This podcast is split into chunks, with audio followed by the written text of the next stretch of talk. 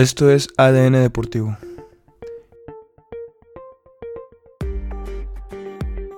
¿Qué onda? Bienvenido al podcast ADN Deportivo. Lo que tratamos aquí es que entiendas la importancia de la ciencia en el entrenamiento, ya sea con objetivos de salud o de rendimiento. Buscamos derrumbar los mitos que se han formado durante los años. Aquí hablaremos de ciencia tanto en el deporte, la salud y el rendimiento. De la mano con los profesionales y personas que han utilizado la ciencia a su favor, te llevaremos pláticas interesantes y disruptivas basado en ciencia. Y recuerda, estás tratando con la máquina más misteriosa e increíble, el cuerpo humano. Bienvenido a un nuevo episodio. Bound.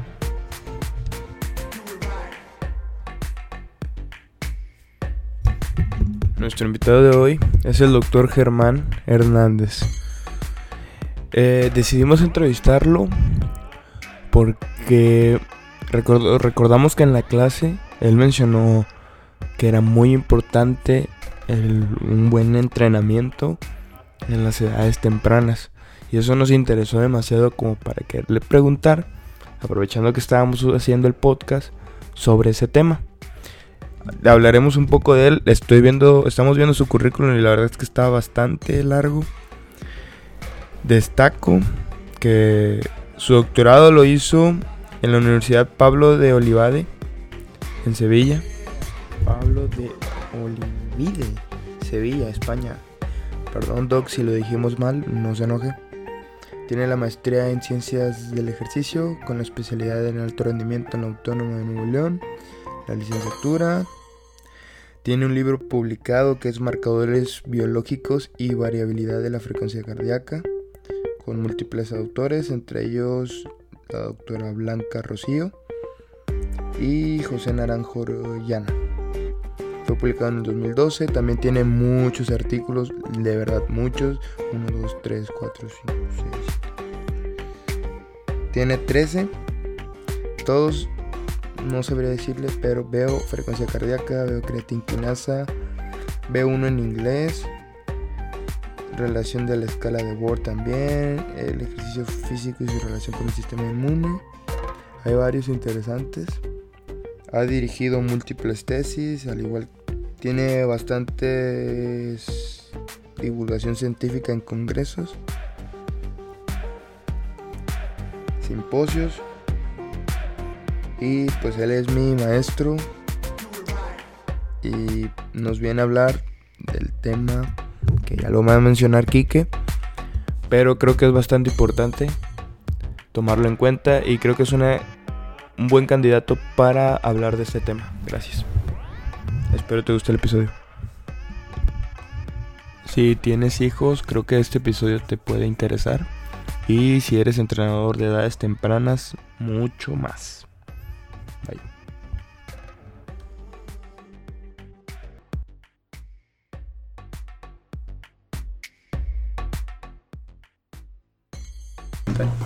Bueno, te dejamos este episodio llamado Entrenamiento infantil y la importancia de las fases sensibles con el doctor Germán Hernández. Enhorabuena doctor. ¿Podría explicarnos un poquito de a qué se dedica actualmente? Bien, yo soy profesor de tiempo completo, profesor investigador de la Facultad de Organización Deportiva de la Universidad Autónoma de Nueva Dentro de mis funciones en esta institución es la de docencia e investigación. Imparto docencia en licenciatura, en la maestría de actividad física y deporte y el doctorado en ciencias de la cultura física. ¿Por qué le dio doctor por esta profesión, la docencia y la investigación? ¿O planeaba tener otro, otro campo o siempre ha sido este el propósito de Inicialmente cuando terminé o egresé de la carrera de esta facultad, eh, empecé entrenando y donde me gustó más o me sentía más este, cómodo o donde sentía que aportaba más era en el entrenamiento este, con niños. Ahí estuve alrededor de 15 años en, instituciones privadas en el deporte de fútbol y básquetbol Pero también me surgía la inquietud de, constantemente estarme capacitando. Fue, así cuando decidí estudiar la maestría este, en ciencias del ejercicio con especialidad en deporte de alto rendimiento. Y ahí fue donde eh, conocí o adquirí el gusto por la investigación. Y poco a poco me fue llamando más la, mm, la intención o el interés más bien y decidí estudiar un doctorado, un doctorado en actividad física y calidad de vida. Entonces, eh, después tuve la oportunidad de integrarme a la universidad como docente y se me abrieron las puertas para ir realizando cada vez más investigación. Es por ello que tuve que dejar este, algo que también me apasionaba mucho, que era el entrenamiento, para dedicarme más a lo que era este, la investigación. Si tuviera que hablarnos un poco de a grandes rasgos como comentarios sobre las investigaciones en las que ha estado involucrado, ¿cuáles? Siempre hemos buscado ayudar a los atletas.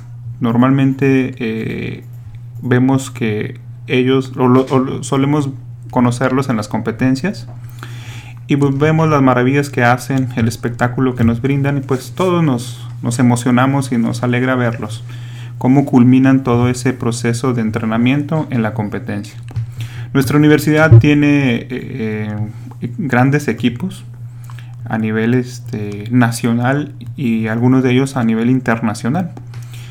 Es por ello que nosotros nos preocupamos un poco sobre lo que está detrás de esa competencia. Muy pocos conocen o tienen la oportunidad de ver todo lo que un atleta sufre para poder llegar a ese gran momento que es la competencia. Entonces nosotros desde distintos puntos de vista o áreas de, conocimiento tratamos de apoyarlos, incursionando en apoyos de psicología, nutrición, entrenamiento, evaluación de su composición corporal. Entonces los vamos apoyando para que ellos pues adquieran buenas prácticas para que cada vez eh, su entrenamiento sea mejor, sea más adecuado. Y esto también a los entrenadores, brindarles estas herramientas para que eh, vaya siendo cada vez más este, eficiente todo ese proceso metodológico que ellos llevan para que sus atletas pues tengan un mejor eh, rendimiento el día de la competencia y sobre todo y principalmente cuidando la salud porque al final pues son personas Sí. doctor, como usted dice, ahorita los atletas de alto rendimiento nos brindan muchas maravillas y muy buenos resultados. A esto me refiero a que siempre llevan un buen proceso por parte de su entrenador y toda la gente que lo respalda. Y lo que lleva a cabo este comentario es que obviamente se tuvo que haber sido muy cuidado, muy bien este, planificado a edades tempranas. Claro. Entonces, desde su punto de vista, doctor, se debe tomar muy en cuenta la ciencia en el entrenamiento en niños pequeños, en etapas infantiles. Sí, definitivamente que todos aquellos atletas, como lo comentas, que han llegado al alto rendimiento, por lo menos llevan 8 o 10 años entrenando para poder llegar ahí. Y si estamos hablando de que son jóvenes, pues definitivamente que debieron haber iniciado en la edad infantil. Es por ello que nosotros debemos de tener mucho cuidado y especial atención en estas etapas formativas. La recomendación que yo les pudiera ofrecer es tener mucho o escuelas especializadas dentro de la edad escolar, que más o menos iniciaría a los 6 años. Pero especializadas no en un deporte, sino más bien en un concepto que le llamamos fases sensibles. Que estas nos dicen la edad en la cual el niño es más susceptible a recibir un estímulo. Y mm, la importancia de ellas radica aproximadamente entre los 6 y los 12 años, ya que es cuando empieza la, otra etapa, que es la pubertad y la adolescencia, y pues bueno, ahí el cuerpo cambia totalmente, hay mayor ganancia de fuerza a través de producción de hormonas. Y ya es donde pudiéramos poner especial atención a las capacidades físicas. Pero de los 6 a los 12 años, pues sí deberíamos eh, atender más el concepto que se llama coordinación, que son siete capacidades que se derivan de, de la coordinación y que nos van a llevar años desarrollarlas. Estas capacidades coordinativas nos brindan la oportunidad de ver ese espectáculo del que hablábamos hace rato. Sí. Esa precisión con la cual los atletas ejecutan los movimientos, Claro.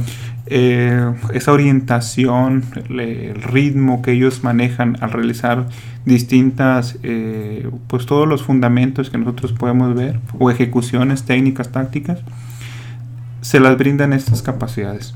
Entonces, estas capacidades coordinativas dependen principalmente de la función de nuestro sistema nervioso, siendo este uno de los principales eh, sistemas que se desarrollan en temprana edad, aproximadamente a los 5 o 6 años, este ha alcanzado su madurez y es ahí cuando nosotros pudiéramos empezar a trabajar un desarrollo en cuanto a las capacidades coordinativas. Y la recomendación sería que fuera de diversas formas. Cuanto más te imagines que puedes entrenar estas capacidades, sería lo más ideal. Refiriéndose a diferentes estímulos en cuanto al deporte, o sea, Claro. recibir, por así decirlo, una diversidad de deportes. Exacto, sería, sería lo ideal. Mm, Normalmente mm, nosotros como padres quizá podemos cometer ese error o pasión porque nuestros hijos manejen o dominen un deporte.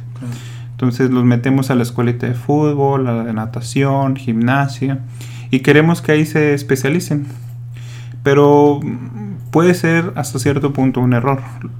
Puede ser disfrazado con actividades recreativas. Claro, eso dependerá mucho de la escuela, cuál sea el objetivo, el fin que tenga. Pero como entrenadores y padres, la recomendación sería eh, que si el niño inicie en una disciplina deportiva que él le agrade y tratar de acompañarlo con una segunda actividad para que le brinde otro tipo de desarrollo de De cualidades. estímulos también. Exacto. ¿Qué Que- pasa si no desarrollamos esa capacidad coordinativa a la edad adecuada que usted está mencionando? Pues definitivamente eh, las funciones de, nuestro organismo se van, van desarrollando y así como se van desarrollando, pues tienen un tiempo de vida. Van a irse perdiendo esas capacidades. Si una persona mm, llegara a la adolescencia sin tener ningún tipo de estímulo físico, definitivamente que va a batallar más poder alcanzar una excelencia deportiva que si lo hubiera iniciado desde edades tempranas. Y por ejemplo, si en algún momento, que supongo que sería un error, eh, se entrenara al pequeño antes de sus fases sensibles de la producción de hormonas y todo, capacidades físicas que podría repercutir a largo plazo dentro de ese, de ese dentro de ese, el, el pequeño, dentro del pequeño. Pues yo creo que el de los principales efectos negativos que pudieran tener es que le estás quitando el tiempo de desarrollar otras capacidades que el niño requiere. Por ejemplo, desarrollar fuerza o a edades tempranas, es decir, 7, 8, 9 años, resulta este, un poco arriesgado, puesto que, como te comentaba hace rato, depende prácticamente de un desarrollo muscular, eh, óseo y principalmente producción de hormonas, las cuales estos se van a lograr hasta la adolescencia. Entonces, si nosotros sometemos a ciertas cargas no controladas y si le agregamos eh, que, a- que es con peso extra, pudiéramos llegar inclusive a lesionar este, a esos niños. Entonces, una vida deportiva que pudo haber sido muy prometedora, pues Claro. pudiéramos arriesgar este, la salud de ese niño. Por eso debemos de, de este, priorizar estas capacidades coordinativas. Lo mismo pasa con la resistencia. Depende prácticamente de la función del corazón, del sistema cardiovascular, el cual también alcanza su madurez ya por los 15, 16 años. Entonces el niño todavía no es tan apto para producir esta energía que requiere este, la capacidad de resistencia. Entonces, también, de hecho, es una de las capacidades físicas más longevas que tiene el ser humano y yo creo que no hay prisa por empezar a desarrollarla a edades tempranas. Refiriéndose a la resistencia, ¿verdad? Claro. Para aclarar, ok. Estábamos hablando de las capacidades físicas. Ya mencionó la resistencia, la Fuerza. fuerza y la coordinativa. ¿Qué otra nos faltaría por mencionar? Pues la velocidad, la velocidad, fíjate que sí es una de las capacidades condicionales que sí se puede trabajar en edades tempranas. No habría ningún problema siempre y cuando se tenga mucho cuidado, que sea también mm, eh, con bajo volumen el- la carga. Y muy enfocado en la técnica. Claro, ¿no? definitivamente eh, la técnica es fundamental para la, cualquier realización de los ejercicios. Si nosotros no conocemos este, cuál es esa técnica adecuada, pues vamos a provocar lesiones este, ya sea a corto plazo o a largo plazo. ¿Qué me dice, doctor, de los deportes tempranos como clavados, como gimnasia, que pueden este, desarrollar capacidades físicas como lo que es la fuerza, la velocidad, este, en niños pequeños, porque sabemos que la gimnasia es un deporte temprano, la natación es un deporte temprano, este, los clavados es un deporte temprano.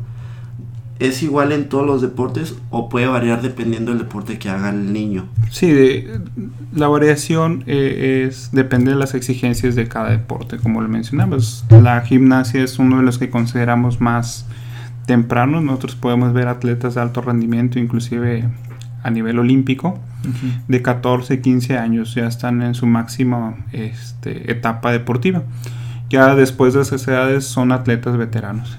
Pues es por ello que, y como son de alta precisión, pues definitivamente que necesitan empezar este, a edades tempranas. Sin embargo, aquí el entrenador debe tener mucho cuidado eh, cuando se hable o se trate de, de trabajar eh, las capacidades físicas.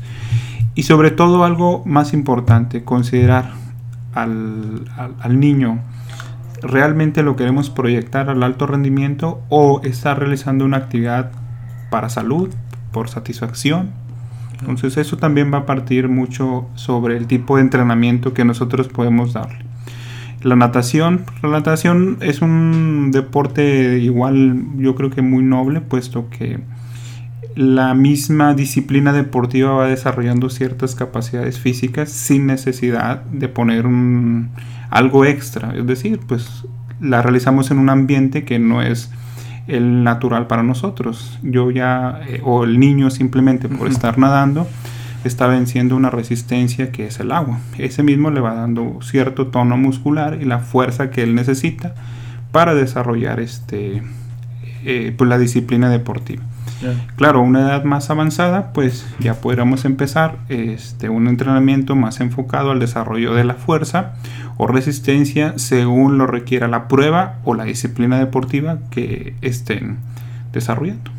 Y ahora en los equipos, perdón, en los deportes de equipo, lo recomendable que sería Eh, lo de entrenar con el equipo y por aparte entrenar sus capacidades o un mix de ambas. Sí, em, va a depender mucho del, del estilo del entrenador. Lo ideal, como te comentaba, es enseñarle a los niños los fundamentos Sí. básicos del deporte, eh, que quieran eh, ciertos hábitos como trabajo en equipo, cohesión y sobre todo este, como en deportes de equipo influye mucho la táctica, pues también es algo que pudiéramos empezar a trabajar coordinación, técnica y táctica. Ya llega la adolescencia y ya sí. pensar en desarrollar este mm, de determinadas capacidades condicionales o físicas que lo requieran. Pero yo insisto mucho en el entrenamiento coordinativo porque te va a llevar años desarrollar estas capacidades. Entonces, enfoquémonos en que los niños pueden trabajar desde los 6 a los 12 años, que es toda su edad escolar, estas capacidades, Y, y más todavía. acompañado de la técnica, la táctica, definitivamente. Después de los 12 años, ¿sigue desarrollando? ¿Solamente se va a mantener lo que desarrolló de los 6 a los 12 años? Claro, se puede seguir desarrollando. Estas son la- las edades más susceptibles, como le por comentaba. eso son fases sensibles. Exacto, por el concepto de fases sensibles. Después, eh, como yo ya los he desarrollado en los niños, pues ahora voy a empezar a priorizar lo que sea la, la resistencia, la flexibilidad, la fuerza o la velocidad, dependiendo eh, la disciplina o el deporte que estemos este, practicando. Si tuviéramos que poner en porcentajes después de los 12 años lo que acaba de decir, ¿existe alguna forma de poderlo Pues Yo creo que así? sí. Mm, También va a depender mucho. Es una pregunta algo complicada de responder, puesto que Si hablamos de porcentajes, tendremos que eh, hablar sobre dosificación de las cargas. Y eso, va a depender mucho del sistema de entrenamiento que elijas. Por ejemplo, el que yo recomiendo para entrenamiento infantil se llama entrenamiento por capacidades por capacidades, el cual sí da un porcentaje a las capacidades condicionales, a las capacidades coordinativas y a las capacidades cognitivas y efectivamente va variando conforme la experiencia de los jugadores o atletas va avanzando. Es decir, podemos empezar desde un 70% para las capacidades, este, o bueno, más bien un 40% para las capacidades coordinativas y un 30% para las condicionales y un 30% para las capacidades cognitivas, entendiendo que las capacidades cognitivas son la técnica, la táctica, aspectos psicológicos y aspectos teóricos. Claro, este Ahora hablando un poco del problema, ¿usted cree que existe algún problema aquí en el país, aquí en México, sobre llevar un mal control de los niños o no darles una buena formación este, a sus fases sensibles en su debida etapa? Pues ¿O cree que es un problema minúsculo? Yo creo que mm, escuelas de formación hay muchas. En cualquier lugar podemos ver municipios, colonias, vemos muchas escuelas. Hace rato hacía un comentario o una diferencia, de decir, ¿cuál es el interés?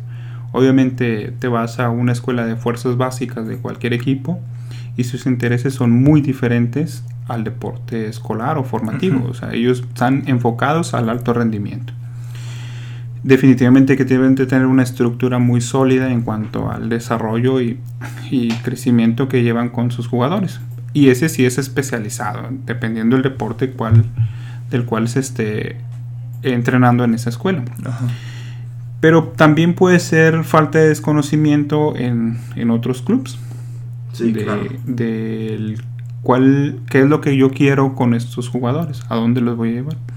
Oiga, doctor, eh, por ejemplo, en cuestiones ya de, por ejemplo, los torneos de, ya sea de escolares, más bien refiriéndome mucho al escolar, un entrenador que le exija ganar a los niños, ¿qué? ¿Tiene sentido o, cómo ve eso? Yo creo que para el deporte escolar no debería ser tan, eh, o no debería ser prioridad el, el ganar. De hecho, en, en mi docencia, cuando estamos planificando o les estoy enseñando a mis estudiantes planificación, digo, jamás puedes poner un objetivo en la planificación, quedar campeón. Porque si no quedas campeón significa que fracasaste. Y no necesariamente el entrenamiento va a ser para quedar campeón. Es desarrollar habilidades, aspectos sociales, justo por el deporte, mejorar la salud, que quieran hábitos, que vean el deporte como un medio, no como un fin. Si el niño tiene habilidades, pues bueno, lo podemos canalizar ya ahora sí a una escuela más, especializada. Pero inicialmente deberíamos de buscar que los niños gocen, disfruten y también los padres que aprendan a, a apoyar a sus hijos y no a exigirles un resultado. Eso de que por cada gol te doy 100 pesos es lo peor que un padre puede hacer con sus hijos porque estás fomentando realmente más el sentido de la competencia y es otro tipo de motivación. Digo, ya nos meteríamos mucho en aspectos psicológicos, pero pues esos son otros, creo que es otro tema. Sí. Entonces, doctor, ¿usted cuál cree que es la importancia de tener un profesional de entrenamiento en niños en fases, sensibles. en fases sensibles? Yo creo que es muy alta. Podemos ver ahorita inclusive que están surgiendo nuevos especialistas en el deporte de alto rendimiento. Es decir, eh, ahorita está manejando mucho un concepto de readaptador físico. En, equipos europeos ya lo manejan. Este, tienen su nutriólogo, tienen su psicólogo, preparador físico, los fisioterapeutas, entonces médico del deporte. Entonces los equipos tienen todo un staff que apoyan a los jugadores. Sí. Sin embargo, yo creo que también deberíamos poner eh, especial atención, en estas fases. Eh, los clubes yo creo que deberían tener sus escuelas formadoras y de ahí pudieran también ir canalizando y preparando pues, a estos jugadores para que lleguen en un mejor estado óptimo a la edad de la adolescencia, cuando ya es cuando pudiéramos empezar a, a pensar en la especialización deportiva. Claro, porque pues de ahí va a partir el futuro de las siguientes generaciones. Porque por ejemplo, algo que recuerdo, no soy muy fan del soccer, pero recuerdo que en un año se quedó campeón en un proceso olímpico. Sí. Ese proceso generacional claro. fue. Sí, tú puedes ver que nosotros eh, en México se hace muy buen papel en fútbol, inclusive en edades en categorías inferiores este, hemos quedado campeones, como lo decías, a nivel mundial. Pero ya cuando se llega al profesional, que es el que todos vemos y nos apasiona ver, pues realmente ya no desempeñamos un buen papel. Entonces algo está pasando ahí. ¿O qué puntos de oportunidad ve dentro de ese... Pues yo creo que, exacto, yo creo que lo que estamos haciendo pues algo no está funcionando. Entonces se tendría que voltear o analizar, eh, como ustedes bien lo están eh, percibiendo, es que estamos haciendo desde abajo analizar qué hacen las potencias en el deporte, con otros países. Documentarse, que, preparar gente, exacto, cada vez más que tengan este pues más conocimientos, cómo entrenar, cómo tratar a estos niños, cómo captar talentos deportivos, ¿no? Y desarrollarlos sobre todo. Eh, en nuestra universidad, fíjate que tenemos algunos equipos, por ejemplo el handball, el voleibol, que son muy buenos a nivel nacional, inclusive el equipo pues, de voleibol, pues gran parte de los jugadores son de la selección mexicana, lograron ir a los Juegos Olímpicos en Río de Janeiro. Pero si volteamos a ver qué están haciendo ellos, tienen escuelas eh, de, voleibol y handball desde edades tempranas. Entonces ellos están formando eh, jugadores para que dentro de 10 años puedan estar en estos equipos. Entonces yo creo que el camino puede ser por ahí. Entonces, otra duda, por ejemplo, para los padres que nos puedan llegar a escuchar, el exigirle a tu pequeño capacidades físicas a muy tempranas edades, deberían de entender que no es ni lo primordial por el momento. Con esto nos referimos a, capacidades como fuerza, como resistencia. Sí, definitivamente los papás no, no, a menos que haya estudiado la carrera, una carrera relacionada al deporte, pueden tener conocimiento. Pero si no es así, dudo mucho que sepan qué es lo que necesitan sus hijos. Entonces, los entrenadores también, hablábamos de capacitación, estar leyendo, preparándote constantemente. Tú también tienes que tener la habilidad de convencer a los papás de lo que estás haciendo y qué es lo mejor y más conveniente para sus hijos. A esa edad. Exacto. Entonces, ellos no se pueden meter en ¿Cómo los vas a entrenar? Dudo mucho que un papá, insisto, que no sea especialista, vaya, por ejemplo, con una maestra que le diga, así tienes que enseñar matemáticas, así tienes que enseñar español. Dudo mucho que pase eso. Entonces lo mismo tendría que ser con nosotros que somos especialistas en el entrenamiento deportivo. O sea, es, usted está confiando en mí, muy bien, deme oportunidad y verá que cómo su hijo va a ir creciendo y desarrollando. Pero también es mucha responsabilidad del entrenador tener esa planificación acorde a esas edades. Claro. Ya para finalizar, doctor, si tuviera que dar tres puntos a tomar en cuenta. ¿Cuáles serían? Sobre el entrenamiento. Sobre el entrenamiento infantil. Sí, infantil. Pues el principal, eh, buscar que el niño le guste realmente practicar esa disciplina, que no sea porque el papá es el que quiere. Aquí en el norte es muy, muy visto que el fútbol americano es uno de los deportes que más apasiona y llama la atención.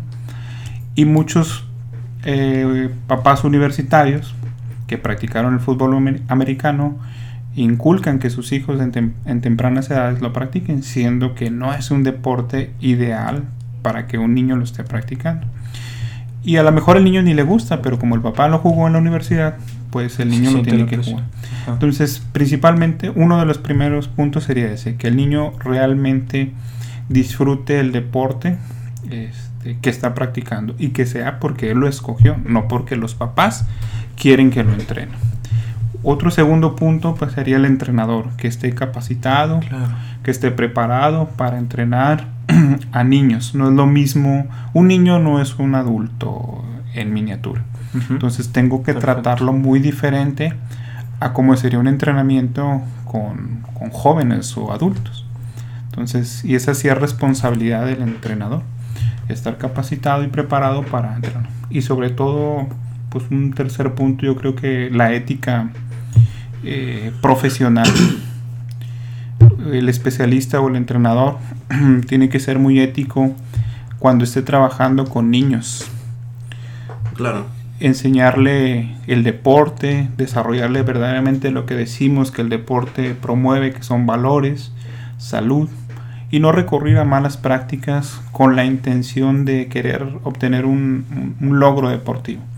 Porque pues el niño lo puede ir aprendiendo y él puede decir, bueno, así me enseñaron y así tiene que ser. Yo puedo hacer trampa para poder obtener un resultado o al rato puedo usar ciertas sustancias eh, o métodos no tan saludables, pero al final voy a quedar campeón o voy a tener un resultado.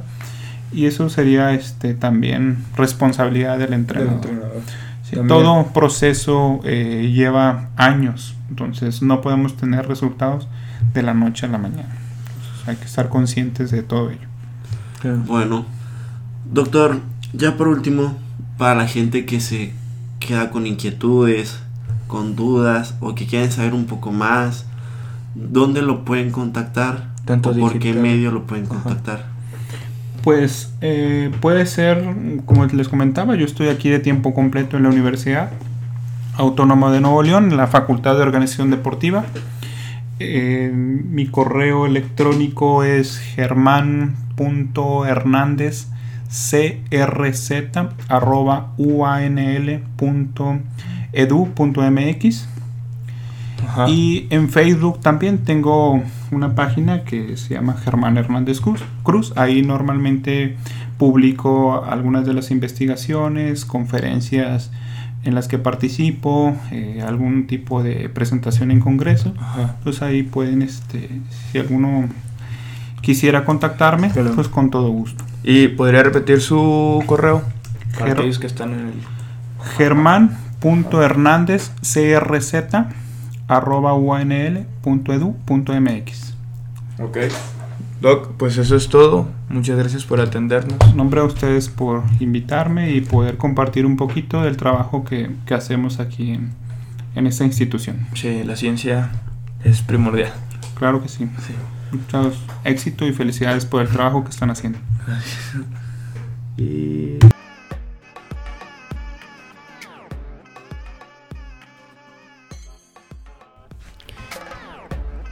Y gracias por haberte quedado hasta aquí. Espero te haya gustado el episodio. Si tú crees que a alguna persona le puede gustar o interesar, te invito a que se lo compartas.